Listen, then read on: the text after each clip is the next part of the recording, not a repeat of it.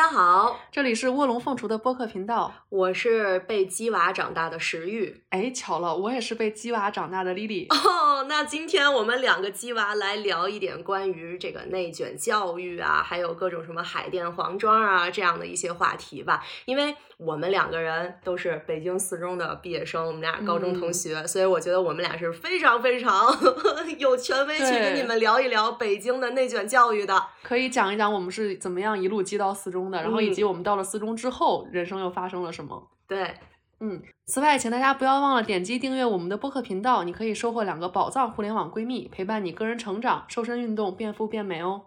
另外，记得微信搜索“卧龙凤雏”的全拼加上八幺八三个数字，来添加我们的微信小助手，加入到石玉和丽丽的微信群里。我们会不定期的在这个闺蜜群抽奖，然后掉落各种各样的福利奖品。嗯，好，那我们就进入今天的话题吧。嗯，其实，在两年多前哈，有一篇非常爆火的文章，就是当时我刚进字节，发现我的同事们都读过这篇文章，叫《北京第一代鸡娃血泪史》，积了二十年还是归于平凡。哎，我就是这篇文章的作者，正是你们的石玉姐姐。然后，其实大家不知道的是，我是其中的一个当事人。嗯，对，文章当中提到了一个石玉的朋友，然后现在正在酒吧打工。说他就是经历了很多这种精英的教育，然后现在在酒吧打工，那个也就正式在下了。对，命运的齿轮从这篇文章开始转动啊。对，然后我记得当时因为这个文章火了嘛，然后当时我在酒吧工作的时候就收到了字节的 offer，然后呢就跟酒吧这些客人朋友们就分享说我要去字节上班了，然后还有一个客人在吧台上面怼我，然后他就说啊你就是一个精英女。然后就是抛不下这种精英的包袱，所以你还是会回归大厂的。嗯，然后我一心想，他说的也对。但是现在我们丽丽已经从大厂辞职了。对，但反正当时就是被怼的也是一愣一愣的。我作为服务人员，我只能保持微笑了。但是那个客人呢，因为他是就是从外地考到北京，然后呢又在北京留下来，然后成为一个大厂的产品经理，就是他觉得是自己的一个血泪奋斗史。但是他眼中呢，我们生在北京就可以直接享有最顶尖的教育资源。他想多了，不是这样的，我们也很卷。对，我们就坐拥了一切，然后呢，我就成长为一个精英，然后就有这种精英包袱。对，所以我觉得他说的就是一半对，一半错吧。嗯，中国毕竟地大物博，卷有卷的不同的方法，衡水有衡水的卷法，四中有四中的卷法。对，真的是这样的。所以我们今天就分享一下我们从小到大的一些。血泪史吧。行，我我们先就是给一些观众做一个小科普啊，因为我相信“鸡娃”这个词肯定对于大部分观众来说还是挺耳熟能详的一个词哈。但是万一比如说你对教育这个领域可能没有过特别多的一些涉猎，那“鸡娃”这个词指的是什么？指的就是天天被父母打鸡血，然后或者被各种各样的补习班打鸡血，然后呃去每天卷教育，然后不管是说做科技竞赛啊，还是做呃学科类的一些。些补习班啊，然后还是说就是啊，学学钢琴、学乐器啊等等这些卷法，我们都统称他们为“鸡娃”。嗯，鸡娃这种现象主要是在像北上广深啊、杭州、成都这些大城市来说是非常兴盛的啊，爸爸妈妈们都很喜欢把孩子给就是鸡到名校去啊。但是现在渐渐的，鸡娃这个风潮从大城市也逐渐转移到了一些三四五线城市，然后你会看到有各种各样的补习班，像雨后春笋一般的在这些小县城里面就长了出来。然后从什么以前那些比较朴素的什么数学、语文、英语，到现在什么舞蹈、音乐。歌唱啊，然后还有什么那个各种奇奇葩葩的，像我跟丽丽曾经见过的什么，还有乐高类的哈，就是拼乐高也能让孩子拼进名校，就是很绝，你知道吧？就是有各种各样的这种啊奇奇怪怪的这种补习班啊，让孩子们在很小的年纪里面就进入到了一个非常压力大的一个学习的过程当中。这个呢，其实就叫做鸡娃，然后。我们就是，我也可以先说说那篇百万爆款文章啊，它大概就是全网整个的一个阅读量都是超过百万级别的，然后真的是真的是彻底爆了，对，特别爆的一篇文章，就两年多前写完了以后，后来呃又有出版社编辑联系到我，我又写了一本书叫《妈，这是我的人生》，也是讲鸡娃的，然后这本书再加上这篇文章，其实就形成大家对于一个鸡娃的一个概念的链条，然后但是鸡娃这个词，其实我在写那篇文章之前，我也。不知道的。哦，这样吗？啊、那个时候已经火了吧？这个概念。对，但是我不知道，因为我我没有把自己定义为鸡娃，就是我当时就觉得缺乏清晰的自我认知。对对对，因为我当时就觉得我身边的所有同学不都是这样补习班啊，一路、嗯一路卷，一路各种排名，就是这样过来的嘛。嗯我觉得我也没有什么特殊的，但是后来就是因为我把我的简历，因为当时正在跟一个影视的项目合作嘛，我把我简历递给制片人。那个女制片人她有个孩子，她说：“哎呦，石玉，我觉得你是个鸡娃哎。”她说完这句话，我才一反思，发现、哦对上号了。对我还真是，而且丽丽也是，而且哦 就是就是我们这种激法吧，还跟那个衡水的模式不一样。衡水就是你学习就行了，你只要把学习搞好，剩下不用管了。我们是除了学习搞好以外，还要搞各种各样的，东西。十八样武艺，比如说我是弹钢琴，然后石玉是学古筝，这对个待会儿我们也可以展开讲一下。是的，是的然。后特别好笑的是，我之前有一次邀请朋友们来家里聚会，然后有一个女生朋友，她是海淀长大的，然后呢，她太可怕了。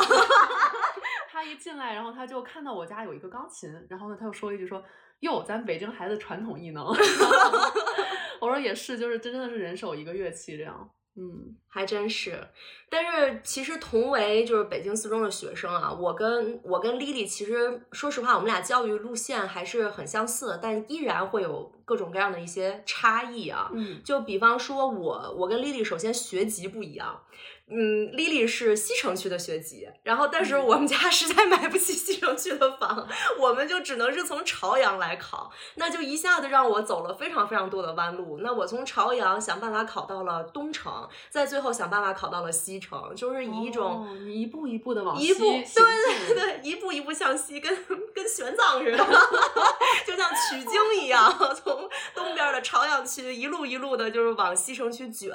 所以，所以其实，呃，我在这个过程当中，其实我没有获得特别多的一些呃学校内的免费的，就公立学校内免费的一些教育资源。我的大部分的学习成长其实是依靠呃课外补习班才能够坚持下来的。哦，这嗯个很神奇，因为呃，其实我反而上补习班没有那么多，因为我觉得我这一路的学校其实老师都特别扎实，就是当时我的一些老师就说，其实咱们学校里面已经是最好的师资资源了，你出去找的老师不会比我们更优秀、更厉害、更卷了，所以跟着老师好好上哎呦，好。羡慕！，对，所以我觉得这个其实也是挺不一样的，嗯。那要不我们可以从一开始，我们从小学这个阶段先聊一下，然后我们分别是怎么样的一个小学的教育经历？行，那个 Lily 的小学有一个特别霸气的名字，这个外地的朋友可能会觉得特别神奇。他的小小学名字叫做西皇城根儿小学 对，就皇城根儿小学啊，皇城没有西字儿是吧？那就是皇皇城根儿小学。对，就是大家听这个名字就是皇城脚下这样。嗯、。对，然后特别魔的一点是，皇城根儿小学跟北京四中是门儿对门儿的，嗯，对他们是一条街上，然后在左右两侧。所以当时从小学开始，老师就会指着对面的学校跟我们讲说，成为一个优秀的人就是进入对面的学校。哎，这个我的小学跟你就不太一样了，我嗯。是在朝阳区的一所区重点小学，然嗯后我们那个叫呼家楼中心小学，我们学校旁边有一学校叫呼家楼中学，啊，就是哦我们上课是什么呢？就是我们上广播体操课嘛，就是大家就是哎上操嘛，然后这个操场上站着，然后校长就会喊话说，嗯你们要学习不好就会去隔壁的学校，就是跟 Lily 完全不一样。一个是恐吓，一个是鼓励。对对对，当时我们就是所有的那些什么运动会啊，然后包括你参加田径队训练啊，都是去对面。我们当时就排着队，然后过马路去对面借四中的操场进行哇，的。羡慕。对，就这个资源也是很好。然后那个时候，包括会有一些那种校友回来，就是高中生回到小学探访母校，然后我们就看哦，大哥哥大姐姐姐们好厉害，这种感觉。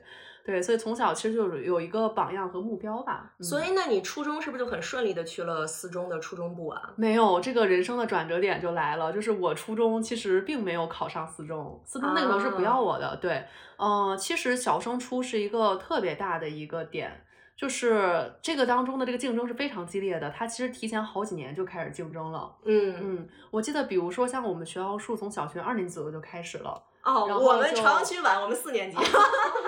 我们当时特别逗，就是一年考一次，然后就一轮一轮刷人，然后可能刷到最后你会有一些这种小升初的优势。天呐，但是我在三年级就被刷掉了。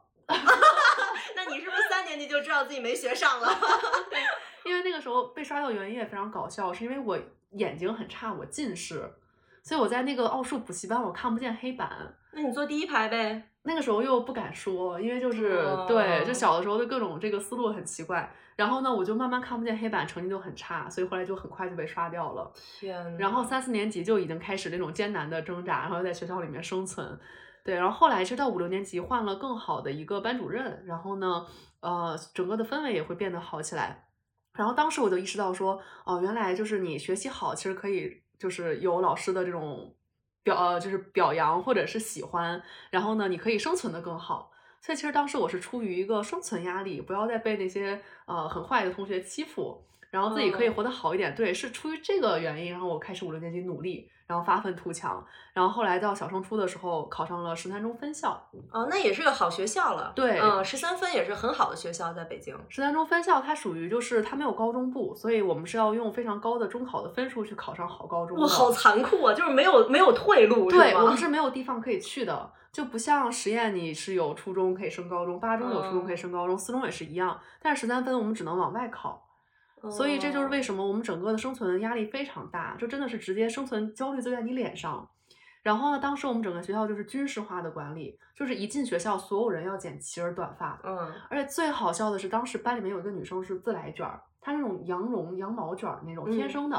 学校说你必须拉直，所以他 就是每两个月美美发店蛋白矫正呗。对对，他就一定要去拉直，就要符合学校这种很军事化管理的规定。天呐，所以我们是初中真的是高压度过三年，然后就我基本上我觉得我小学的时候也是一个很丰富的，没有弹钢琴，有很多自己的爱好，然后喜欢追星，喜欢听歌。到了初中都没有了，因为你还追星呢？那当然了，小学的时候那这个唱卡拉 OK 什么的可溜了。行，对，呃，我我的小学就是一个特别，因为朝阳区嘛，它整个区的一个指标就是说我们要打造时尚朝阳嘛。哦，还有这种指标啊？有啊，时尚朝阳嘛。然后，所以我们小学它其实挺时尚的，就是它总会搞一些就是有的没的那种什么小活动，什么不会是有什么 fashion show 吧？啊，对，类似吧。就是我们有一个什么茶艺社，就是 听起来特傻。我们那个时候就开始茶里茶气了。对，就是选班里长得好看的小姑娘，真的，然后去学习怎么去报。叫什么凤凰三点头啊？什么就是学怎么沏茶，你知道吧？我感觉你们的教育比我们小学还先进哎！我们那时候就打打排球，练练田径就了，对，就了不起。对，因为因为朝阳区它不卷那个成绩，它卷这些乱七八糟。哦。然后呢，呃，有什么外国的那些友人啊，什么来来华访问，就来我们学校喝茶。哦。然后我呢，长得不够漂亮，就在背景里面给同学们弹古筝，你知道吗？就是这么一个角色。然后我们还有什么科技手工课？嗯。然后就是你可以做小火箭。打到天上去，然后参加北京市有什么科技大赛啊这种的。你们的活动真的很有意思。对，朝阳区是搞这种东西特别多，什么素质教育啊这一类的，就是他不会特别去卷学科，但是你学科也得卷。我是从四年级开始去上那个呃占坑班儿。就我们朝阳区是是，对我们朝阳区好学校特别少，不像西城还有的选啊。就是朝阳区总共就是二中分校，嗯，八十，然后还有陈经纶，就这么三所学校，没没有什么别的好学校了。就是其他都是那些就是我们属于校长在操场上喊话叫我们不要去的学校，你知道吧？就真的就是校门口有人打架的那种。所以，所以我当时就上了这三所学校。的占坑班，然后一轮一轮刷，跟你那种感觉一样，一轮一轮往下淘汰，一轮一轮往下挤。但是我成绩很好，我成绩特别好，但是不知道为什么小升初的时候就没我的事儿一样啊，就是我身边的那些成绩不如我的孩子。顺利的拿到了提招，嗯，然后反正到了我的时候，我去面试，老师以前就是在占坑班里教过我的那些老师就跟不认识我一样。哎，这个提招的这个标准是什么呢？就是面试没有什么标准，你做一份简历，打 A 四纸打印出来，然后拿个夹子做成册子，然后去给人家去提招，然后。我当时就懵了，就是具体原因咱也不敢问啊，咱也不知道，咱也不敢说啊，就反正就是三所学校没有一所要我，即使说我当时成绩很好。然后人家肯定给出各种各样的理由，比如类似于什么，我觉得你没有十三好啊，或者说我觉得你不是团团呃不是不是那个少先队的干部啊，他可能会给出你各种各样的就是鸡蛋里挑骨头的问题，但是他就避而不谈你的成绩的好，嗯呃，所以最后整个朝阳区就没有一所好学校要我，我当时是很绝望，因为马上我就要小学六年级毕业了，嗯。这个如果要是不再努力的话，就等着电脑画片儿。电脑画片儿我就画到隔壁去了。就隔壁那个，就是 对那个中学，胡家楼中学去了。然后我们要是有听众是这个学校的怎么办？那那就是就是就是说，朋友，你的教育很遗憾啊，只能这么说。嗯，就就当时我就很很崩溃嘛，然后我妈就跟我说，要不咱们跨区考。嗯。当时就有了跨区的概念。阿姨很果决呀。对我们当时就说跨区吧，然后跨到哪儿啊？因为那个时候其实北京地铁线也不算特别发达嘛，然后什么十号线、六号线好多都没修明白呢。然后我妈就说得找一个你上学一个半小时通勤以内的，单程一个半小时。哇，好辛苦啊！这就是北京的通勤。对，北京的通勤，从小我们上学就得单程一个半小时去上学了，然后。我当时就就沿着我们家门口的公交线路捋嘛，就捋到说是崇文区。你居然是看着交通地图去 决定自己去哪上 学？也没有，也有别人推荐了。然后最后就选了崇文区，崇文区就是后来的东城区嘛，就跟东城并到一起去了。然后我们就去了崇文，然后我现在说话的北京话的这种味儿都是从崇文那个学校学的，就南城嘛，都是这种这种说话的腔调。然后我们就去了崇文，然后在崇文的一所民办学校。也是一个外国语学校，然后就通过考试做卷子考上了，然后当时人家老师就愿意要我，我就签合同了，就就考进去了。嗯，考进去以后，然后我才发现这个学校两极分化特别严重，就是好老师他有，因为毕竟是一个私立私营的学校，他有钱去请一些好老师，但是好老师能不能教到你这个班不一定。然后呢？班里像我们这种靠成绩考进来的学生，成绩特别特别的好，嗯，但是又有很多学生就是我给钱我就能进，哦，啊，然后呢，这些学生就是上课也听不懂，也不听讲，然后还没有很没有很多纪律啊什么的，所以就是在学校里，我其实整个就是学不到特别多东西的状态，嗯，很难，而且这个学校它的操场还没有我小学的大，我小学是标准的四百米操场。哇，你们那个时候硬件就这么好了？不是朝阳区可能地地价便宜，不像你们西城区地那么贵啊。对，黄竹根小学确实后来只能是往分校区去拓展，因为它毕竟本校的那个空间太受限了。对，你们寸土寸金嘛。然后，所以我我当时就心里就特别的有很大的落差，而且教学楼也不漂亮，就是土了土气的，就给我感觉就是我我怎么来到这么差的一个学校，就心里落差很大。然后在学校这三年，我们还碰到了很不负责任的老师，真的是有碰到一位，就是他快退休了，所以他也不想教，上学上课就过来放个 PPT。哦，就把他的 PPT 课件一放，然后把 PPT 上的字儿念一遍，他就下课了。嗯，所以我根本就学不明白啥是动滑轮。哎呀，不小心暴露了 学科的老师，说啥是动滑轮啊？我都不知道他在说什么。然后你想，小孩子也没见过工地上的动滑轮，是吧？正正正常来说，城市里的孩子是很很少接触这些东西的。然后我也不明白，不会怎么办？着急考不明白。我跟我妈说，咱们必须得上补习班了。这就是你走上了补习班之路的对我，我初中三年，就是你但凡听说过的补习班的品牌啊、厂牌啊，什么 新东方学而思，然后金钥匙龙文学校，然后巨人补习什么的，我全去过，就没有说哪家补习班是说我没去过。然后海淀黄庄的那几栋大写字楼里面，当时都是这种补习班嘛，没有任何一栋写字楼我不知道它厕所在哪儿。哇塞，太厉害了！以后去海淀就跟你走了。哎，对对对，去海淀什么中航大厦什么，就是以前你们自己那办公楼是个学而思的补习点儿。这样啊，太神奇了！天呐，这我都不知道，不知道吧？嗯。是，所以那当时你的行程安排就是白天在学校混一混，然后下放了学就立刻赶去各种补习班，再接着转场。对我基本上，我初中从至少是从初二上半学期开始吧，就是没有暑假，没有寒假，没有周末，就是每天早晨去学校，然后上一天的课。当然课还是该上还是要上嘛。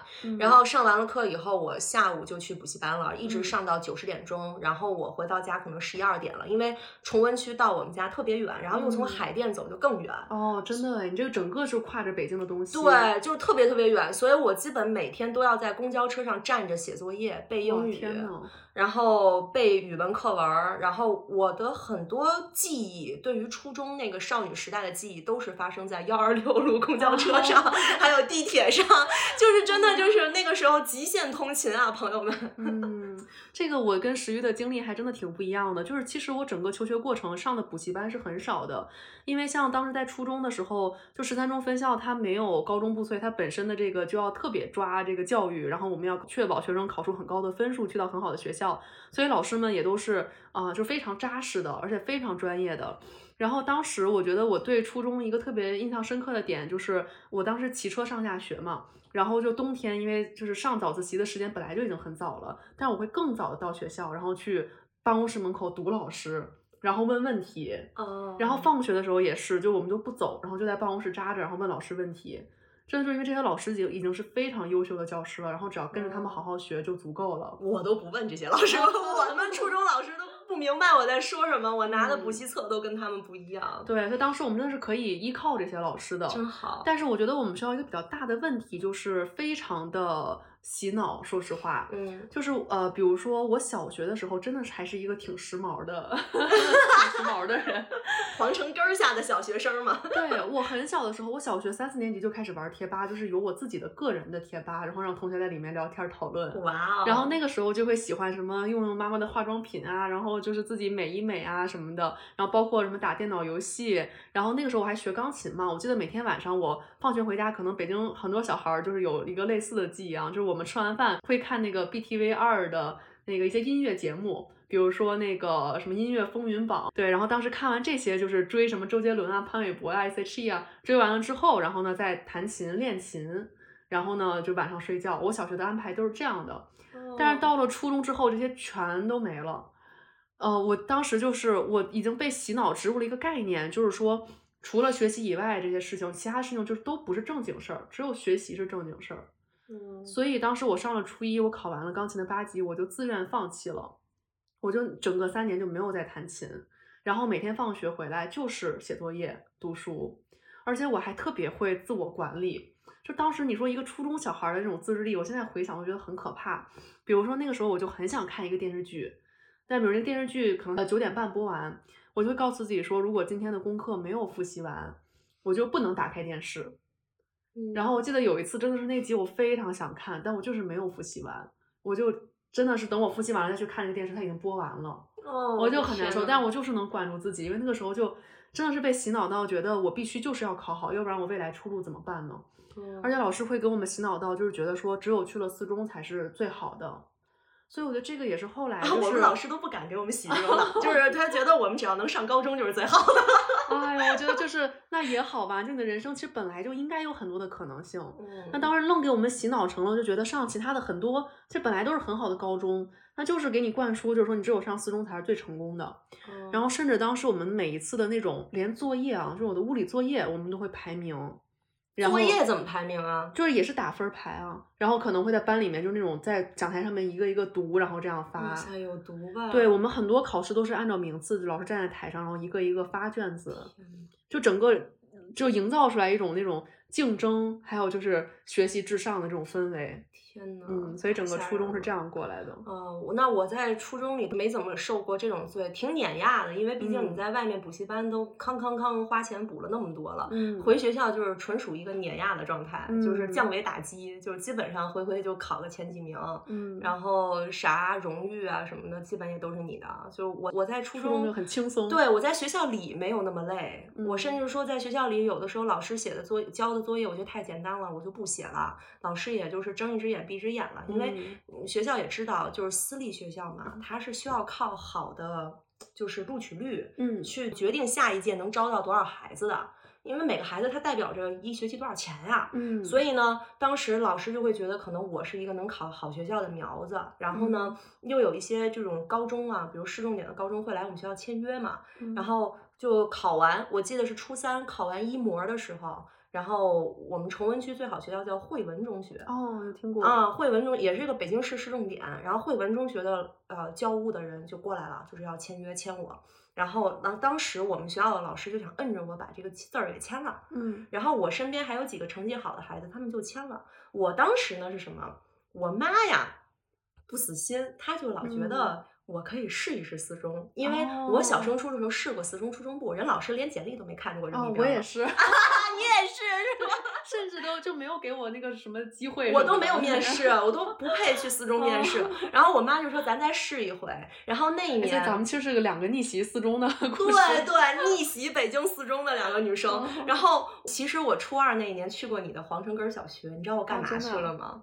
我参加绘画大赛。哦，这么你还有这个技能？就是这样的，就是我在那个时间啊，就是小初中升高中中考那段时间，我把我会的使尽浑身解数，就是什么古筝啊、音乐，我甚至还搞了跳舞，我根本就不会跳舞。你跳什么呀？我不会跳舞种啊，你展示 我跳了个 K-pop，然后根本不会，就是 但凡能有的我全上了。哦。就是我就为了加分儿，就想加个三分五分的，你明白吗？最后画画还真加上了，就在你们皇城根小学考。真的，你加了五分吗？加了五分呢。然后那个画画是什么呢？人家那一期的那个名字叫《恰同学少年》，哦，哎，我就画了一群领导人当年在巴黎留学的故事，然后我北京十二等奖。你这个思想觉悟到位了，这个奖不颁给你都不合适。对，因为我当时就想拿分，我画的也不怎么样，就是属于就是能看明白这是个人，嗯，然后就就就属于这种情况下，我加到了那五分然后我妈就觉得，你看那天啊，我从你们黄城根小学出来的时候。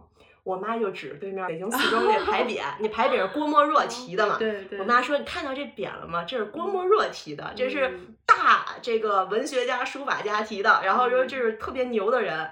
然后你要是能考进四中就好了。”我说：“我都不敢，我当时想，我从来没想过我能考四中。”然后我妈就又给我打印了一份简历，去四中投。一投，人家居然给了我一次。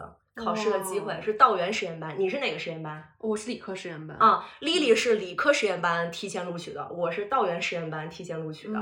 然后我们两个就提前录取了。最后虽然说我们中考分也过了四中的分数线啊，但其实提前录取就不用看了，对吧？嗯，其实我的这边的录取是这样，就是他的提前录取是你一定能来四中了，但如果你中考是超过他的分数线的，你就可以进理科班。但如果你没有考过分数线，那你就要进普通班。哦，平行班是吧？对对对对对，是这样的。嗯嗯。其实当时中考我也拿到了五分加分。嗯，你是怎么加的呀？你也恰同学少年了？不是不是，我拿的项目是归国华侨子女。哦，对，因为其实我有一个非常神奇的经历哈，就是我一岁到四岁是在南美度过的，嗯，所以我是，其实我本身也算有一个华侨身份，然后我当时拿了一个就是归国这个华侨子女的这样。南美的故事我们会单开一期，是的，是的，有，很神奇，有非常多的魔幻故事，对大家之后可以持续关注。但你要不加那五分，是不是也差不多你能考？对对对，我也是，因为说实话是碾压式的，是远远超过，最后超了十几分。哇，好厉害！我是将将擦边过了四中的分数线。对，因为我们初中学的。实在是太扎实了，太羡慕了！十三分真是好学校，卷是卷死了，有种北京衡水的感觉了。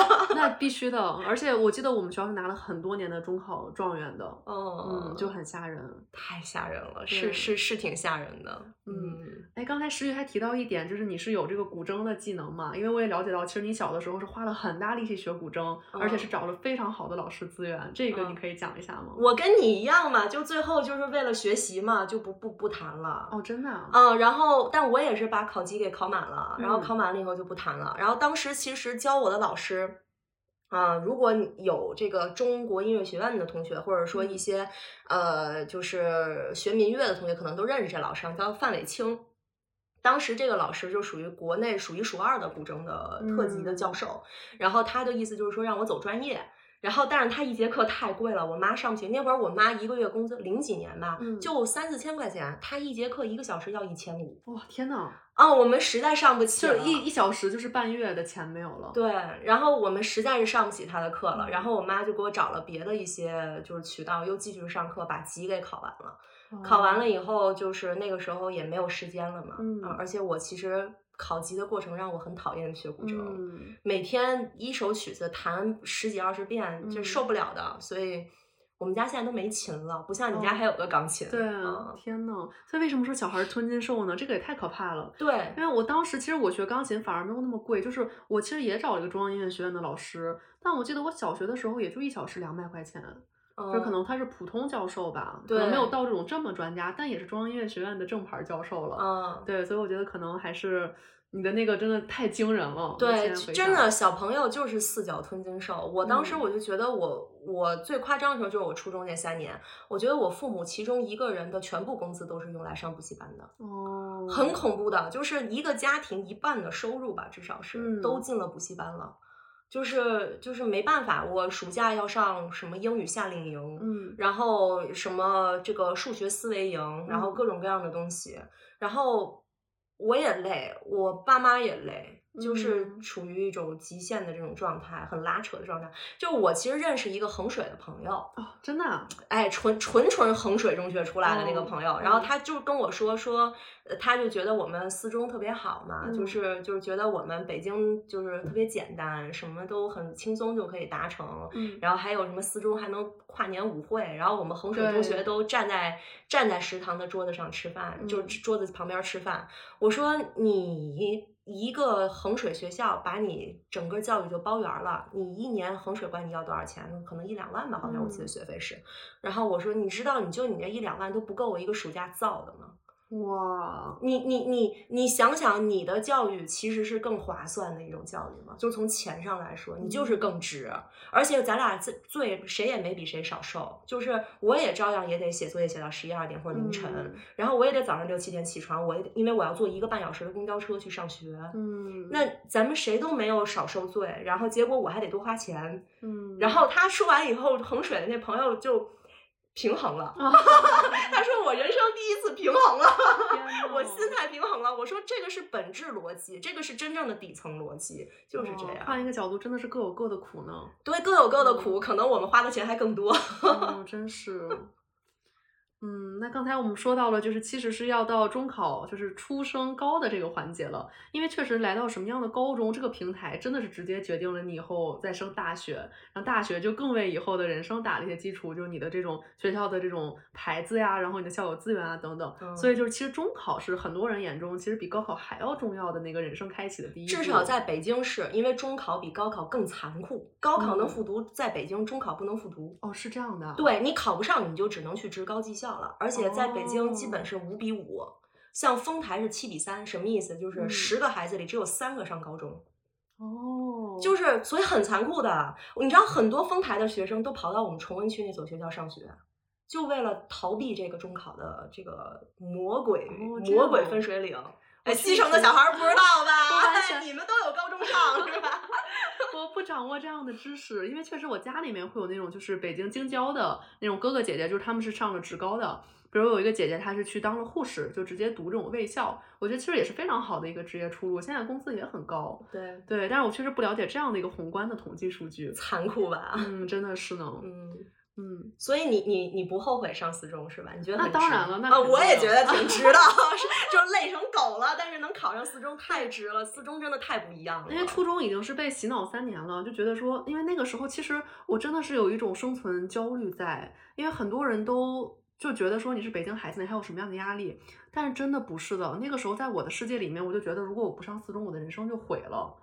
那个时候小小的我真的是发自内心的是这样认为的。十三分的老师功力了得呀！对，真的，我真的是这样认为的，所以我每天那个身上那种重负感，我就真的是就非常的累，就非常的焦虑。然后当时确实是，呃，四中它会有一个提前录取的一个机制，它是这样的，我们是一摸完了之后，他会看这个区里面排名前多少的学生，拉出来一个单子，然后呢会联系你们说你们可以来现场考试。然后我记得当时是先笔试，就考语文啊、数学啊、英语这种基础科目，然后呢再会联系你去做一个面试，而这个面试呢是学生带着家长一起去的，然后这个面试之后他会给你发刚才我说的那个 offer，就是说你已经被我们录取了，然后你如果中考考得过线，你就进实验班这样。对哦所以你上四中考了两轮儿，对，等于说就是笔试加上面哦试。我们考了四轮儿。哦，因为你是那个道员嘛对，所以我们也可以就展开分析分享一下我们的这哦个两个班的这个入学的路径。呃，道嗯员实验班是考四轮儿，道员实验班是个很特殊的班，它是全国性的招生，以管那一届一共招了十八名，嗯后来最少的一届的班是只有七个人，就一嗯个四十多个人的班里面只有七个座儿。哦，就是七个人上一个班的课，然后他是招一些有特殊才能，不是特异功能啊，是特殊，是你是什么蜘蛛侠能 biu biu biu 吐丝是吧？不是不是不是不是那个，就是有一些特殊才能的，嗯就是学生，比如说我那个班里有一个刘宇操，你知道的哈，嗯就是那个假假条乐队主唱嘛，他是呃。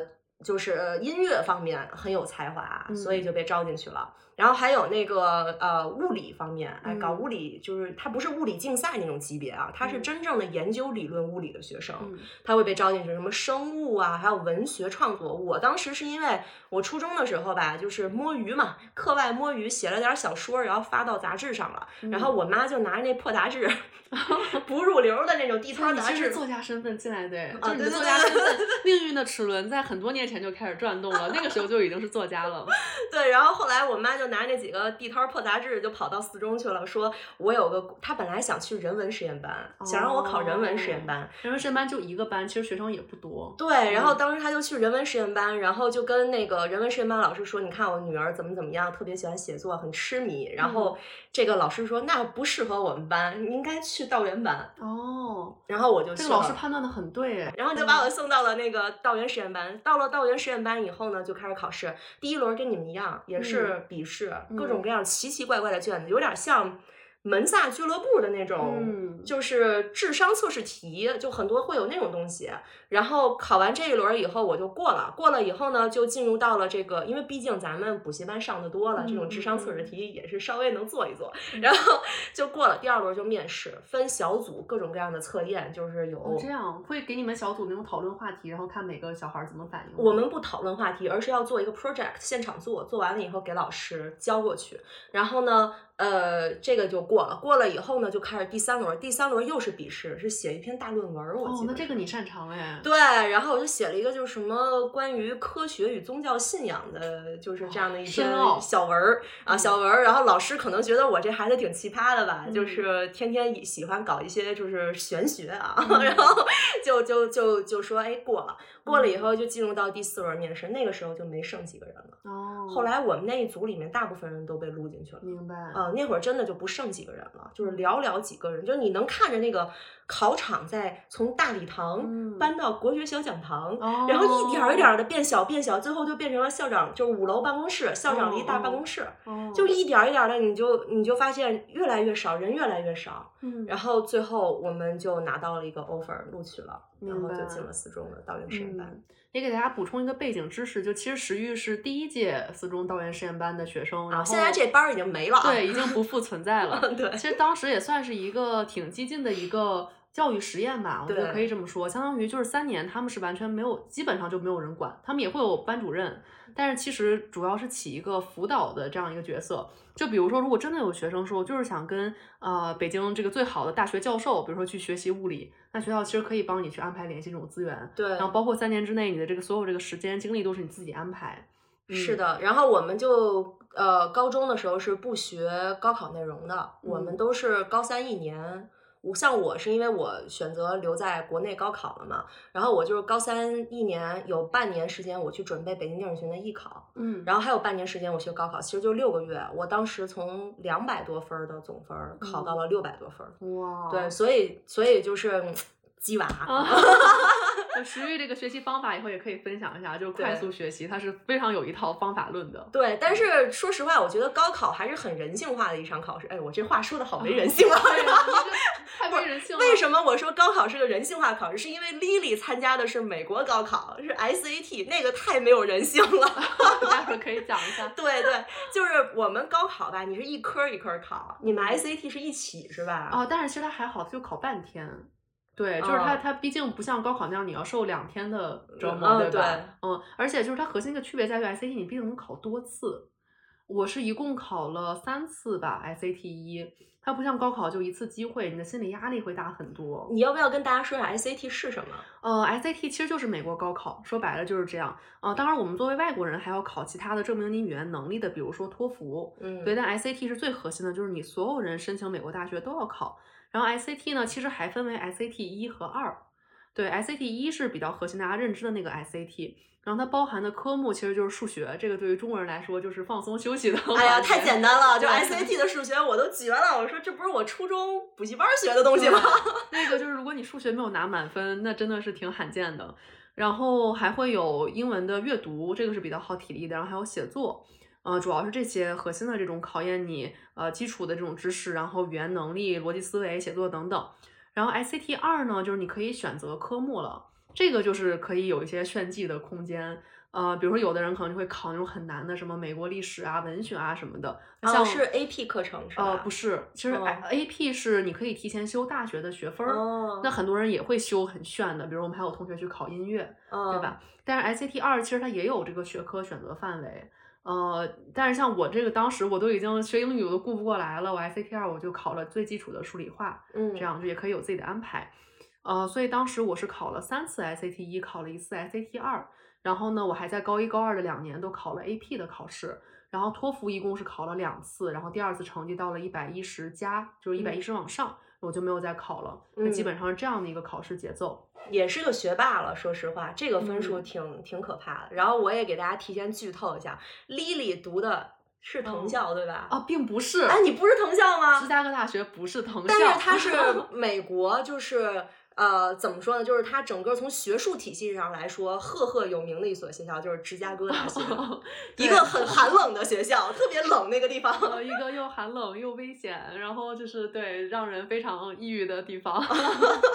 对，其实藤校最早好像是体育学校联盟的概念，如果我没记错的话。哦，对，应该是 league 嘛，对吧？嗯，然后嗯我们学校因为大家都是 nerds，就是都属于那个四肢都不协调那种，所以就没有加入这个这个这个藤校这个联盟了。但是确实就是大家是以比较 intellectual，就是非常呃善于思辨呀、然后很嗯、就是大家喜欢追求这种学术，就这样的一个氛围的学校。嗯，所以后来是进入了这样的一个地方学习。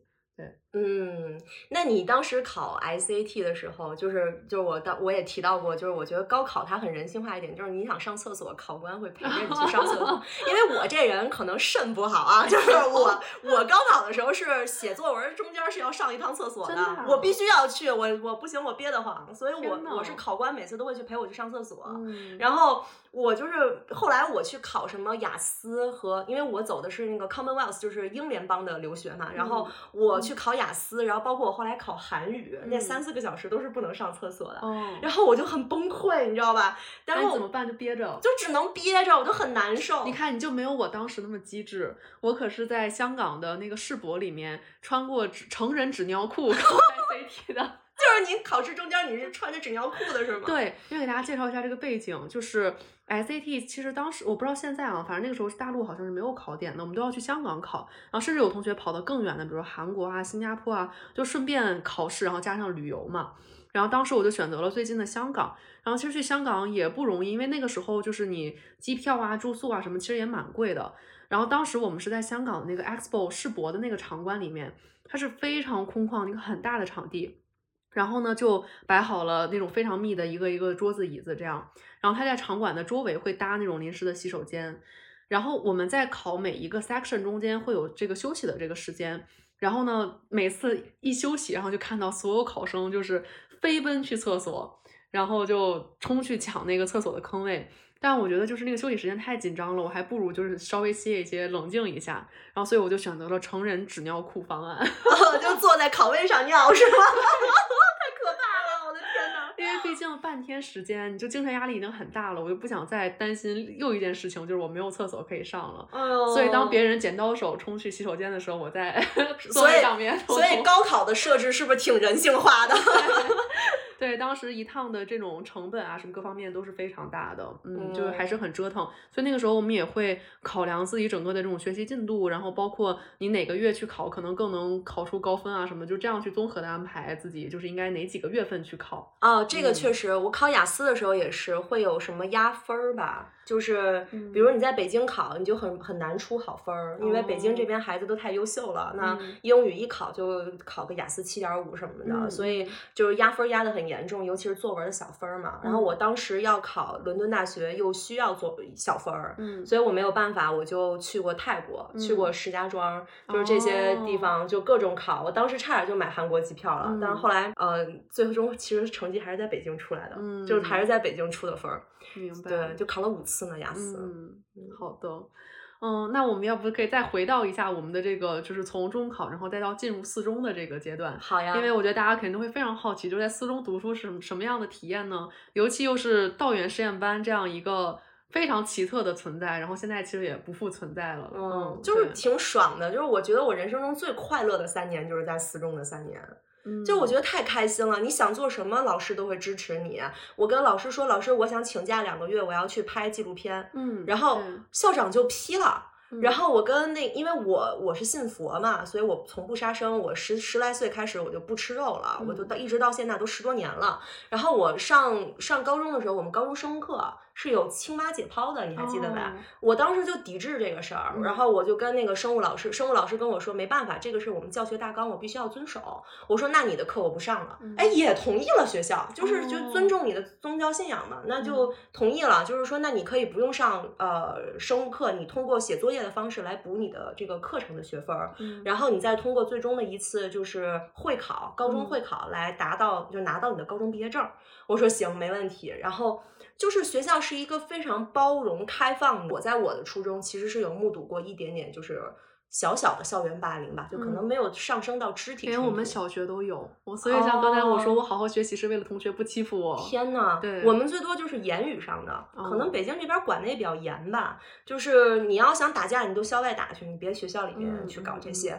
然后，但是在四中我就完全没有嗯，遇到对同学都过这种问题人都非常哇，就是你就觉得你的同学像天使一样，大家虽然之间会有竞争的一些的关系，但是不会那么的，就是奇葩，你明白吧？因为嗯毕竟所有的孩子都是曾经自己学校里的拔尖儿的，对，他可能大家都习惯了，就很放松，就是反而是学霸和学霸们之间的这种氛围，就至少是我感受到的，就是嗯还挺友好的啊。嗯当然也有同学说在四中很难受啊什么的。对，那肯定确实是同一个环境，有人喜欢，有人不喜欢。就比如说，其实我刚上四中的前半年，我都非常难受。啊，真的吗？真的，真的，因为就像你说的，全全北京很优秀的人都到四中了。我记得我第一次入学考试就是摸底啊，考英语我就是我们班倒数第二，所以我整个三年其实压力非常大。我就嗯觉得大家都太优秀了，然后我那个时候就拼命的中考想考一个高分，我就很怕大家到时候一进四中聊起来说你中考多少，我中考多少，然后我就觉得说我要拿一个高分出来，后来发现根本没有人 care。对，因为到了四中，所有人都太厉害了。我当时觉得最开眼界的一个点就是说，大家其实都如此全面的、综合的优秀，嗯，对，而且还不是光那个学习好，还有体育好，对，是各方面的。音乐也好，就各方面都好，长得还好看，你就觉得哇，我还过什么呀？这日子过没错，我。当时 觉得全面被碾压，因为刚才也提到，就是我初中就是为了能够考上四中，其实我抹杀了我个人的一切的这种特质、兴趣爱好和优势，嗯我就把自己压成了一个片儿，然后就只是学习。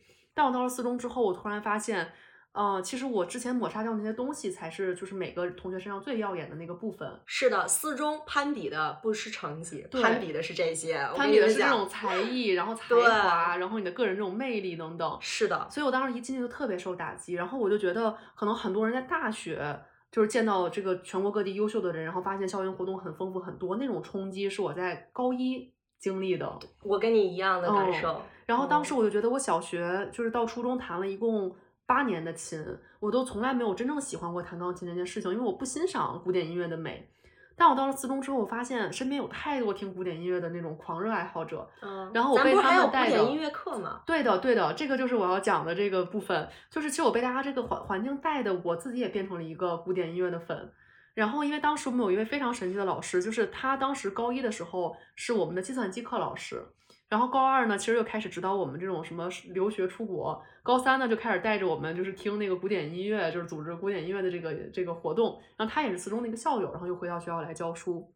当时，其实他对我们的影响也非常大，因为他真的会拿出自己的钱，然后带我们去给我们买那种什么看芭蕾舞的票，然后给我们送 CD，然后开那个选修课。当时，四中其实有非常多校友或者老师开的选修课，就可以带你去学一些有的没的。比如说，我上过心理课，然后我上过那种什么电影鉴赏课，嗯然后他就会开那种古典音乐课，而且身边真的大神非常多。就比如说，我记得我高二收到的一份生日礼物，是我同班的同学给我写的一首钢琴曲。哇，那个我觉得是我人生最佳的礼物。然后另外的一份钢琴礼物是我同班同学送给我了一本那个老柴第一钢协的琴谱。天呐，对，就是我就觉得大家简直太有品位了，太 classy 了，是吧？太 classy 了。对我进四中的时候，当时也是感受到，就是同学们的这种优秀真的是全方位的。但是我可能心态上不太一样，就是可能丽丽会觉得有一点点压压力，当时超级有压力啊！我当时就想，哎呀，我要来享受这一切了，就是。然后，所以我在四中就纯属于纯属一种，就是我都来不及感受压力，我就赶紧先探索，因为可能。可能我的初中确实还是没有十三分那么的好吧，就是确实挺没见识的。刚来了以后像刘姥姥进大观园一样，就是，就我也是，就光是那个社 团就让我眼花缭乱了。什么那种基础的什么什么戏剧社呀，还有什么英语英语戏剧社，我记得咱们当时是每一届都有一次戏剧节，就是你一个班为单位排一个剧目嘛。对。然后包括就是有那个篮球赛、篮球联赛、足球联赛等等，这种都是属于很大的活动。对，而且四中的足球联赛都是同学。们自己做一个无人机，然后飞上天去拍的，好厉害！隔壁总参立刻电话就打到 校长办公室了。我们的位置飞机下来，位置太过敏感，对，位置比较敏感。然后我我当时去四中的时候，我就是觉得特别震撼的是，他们有国学社，嗯，然后每年九月十号跑到国子监去祭孔，哦，哎呀，我觉得太酷了。然后就是他们祭孔那个悼文啊，就诗歌写的嘛。我都不认识上面的字儿，我都不会念。我们太过没文化，导致不能对对对对对对，我就在旁边就就看着，你知道吧？然后后来。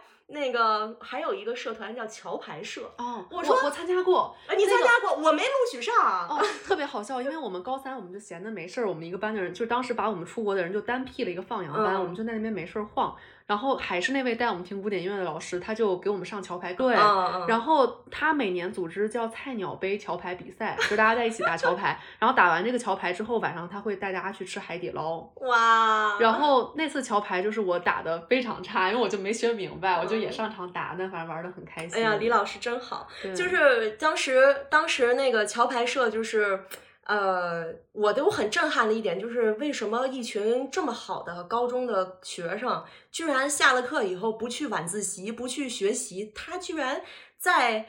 学校里面打扑克，我就觉得怎么能打扑克呢？这帮人，但真的是这样，就是比如像我们古典音乐也是这样。呃，当时就是李老师组织了很多就是那种音乐家进校园的活动。然后我记得有一次是在我高二的，就可能六月初那个时候，我们在学校的音乐教室就请了一个室内乐团来演出。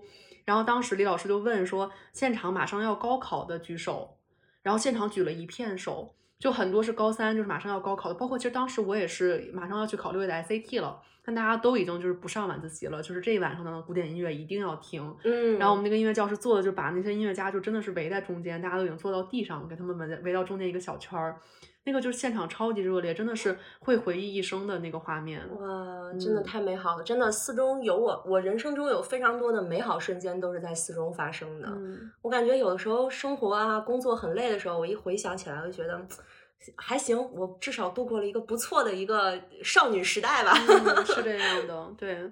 后来就包括我跟同学们一起一起组织那个钢琴比赛，然后各种古典音乐的活动，也是非常美好的记忆。对，包括其实当然，嗯，现实一点来说，后来也成为我这种出国留学申请的时候的一些非常好的抓手了。啊，对，是。如果你家小孩要出国的话，来四中上学还挺值的。嗯，还有爱心社嘛什么的，就各种各样的社团，就挺棒的。嗯嗯，就是咱们其实说了这么多，大家也觉得好像我们俩经历了非常优秀的一个教育哈，但是但是其实啊。就是咱们反观过来啊，我感觉咱俩现在日子过得好像挺普普通的哈。对啊，我觉得特别平凡，就是一个就是食欲的标题写的“我们回归凡人”嘛。对，就是最后就是回归平凡的一种感觉。就是我虽然经历过什么，比如说四中啊、人大附啊，什么乱七八糟这些特别好的所谓的顶级名校的一个滋养，嗯，但是。最终我们就是大厂厂妹上班打工，或者是说我们自由职业，今天有个活儿干，明天没个活儿干的，就挺普通的，收入也普通，长相也普通，然后好像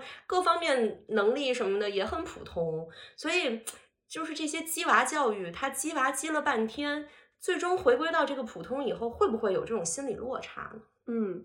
其实我个人是没有的，对，就是我是觉得其实，嗯，这种教育其实带给了我很内在的一种很长期的滋养。对我是觉得整个人其实经过这样的，就像刚才我们聊自充这一段，我们眼睛里都是非常有光的，而且我们会真的是觉得发自内心的觉得很开心、很幸福。我觉得这种很滋养的、这种很善良的力量是会影响我非常非常久的。而且我觉得其实人的成就也不一定非要在可能二三十岁这样。我觉得可能等到我们成长到更大的时候，然后给社会做出更多的贡献，其实都是有可能的。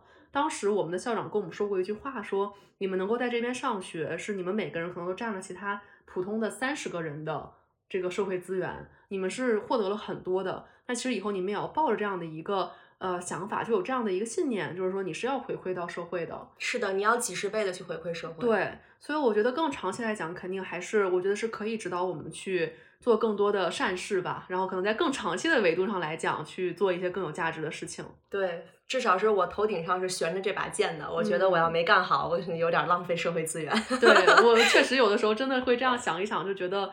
啊，当时获得了这么多，呃，虽然我们肯定求学过程当中也是非常的不容易的，大家也自身也付出了，对，是也能想也能理解我们这种就是很艰难的也要升学，面对这种很现实的压力，但毕竟我们最后还是收获了非常非常好的资源。对，所以目前现在这种鸡娃的现象很热嘛，可能并不是说啊每一个家长都希望自己的孩子成龙成凤，也有可能不是像我们这种卧龙凤雏，是吧？就是。可能豹子成龙，最后成了 卧龙凤雏，对，就是孩子都没有成龙成凤啊。但是可能家长不是这么想的，家长只是希望能够在自己的现有的这种尺度之内，这种能量之内，让孩子得到一个更好的机会，或者说让孩子得到一些真正的来自于人文教育、人文教育的这种滋养。所以有的时候，可能有的人在网上会嘲笑，比如海淀妈妈，或者是去讥讽一些，比如说啊，上海的那些那个就是那种鸡娃教育内。卷教育，但是你如果换位思考，如果你你是那位父母，你为人父母，然后你的孩子嗯想要去一个好的学校，你肯定可能也会做出类似的一种选择。嗯，我觉得你的孩子也可能会做出一些类似的努力，一种奋斗。我觉得其实中国真的是很大的，就是每中国其实没有小众这个词，因为可能你做的任何一种人生选择。它都有一个巨大的人口基数在，所以我的觉得就是如何看待目前的这种鸡娃现象，在我看来，其实它就是一种正常的现象，一种正常的心理和教育上的一种需求。嗯，那每个人会有自己的一些选择路径，只要人别活得太极端。别把自己逼上一条绝路，我觉得那别人家的事儿，人家关起门来，咱就不做评价了。嗯，是这样的。而且我觉得，其实就是我觉得作为家长的话，至少以后如果我有一天成为家长，我会希望还是能做整体来整体上来讲，就是点亮他孩子人生的那一个人吧，就是带他看到更大的世界和可能性。我觉得这个还是教育更根本的一些本质。是的。好，今天我跟丽丽给大家分享一下我们俩的求学之路啊，然后也希望就是各位听众朋友，你们呃把自己的一些求学之路分享在评论区，或者是加入到我们的微信群，分享给各位群友啊。我们呢也是很期待大家能够继续关注卧龙凤雏这个频道，我们也会给大家带来更多的有关于教育、成长。女性话题，然后还有各种各样的你们感兴趣的，咱们年轻人感兴趣的这些话题。然后呢，今天呢，呃，我们就呃节目就做到这里。然后请大家记得点击订阅哦。嗯，也请一定要加群哦，我们会在群里面发一些关于成长教育的相关书籍推荐。那我们群里见，之后见，拜拜。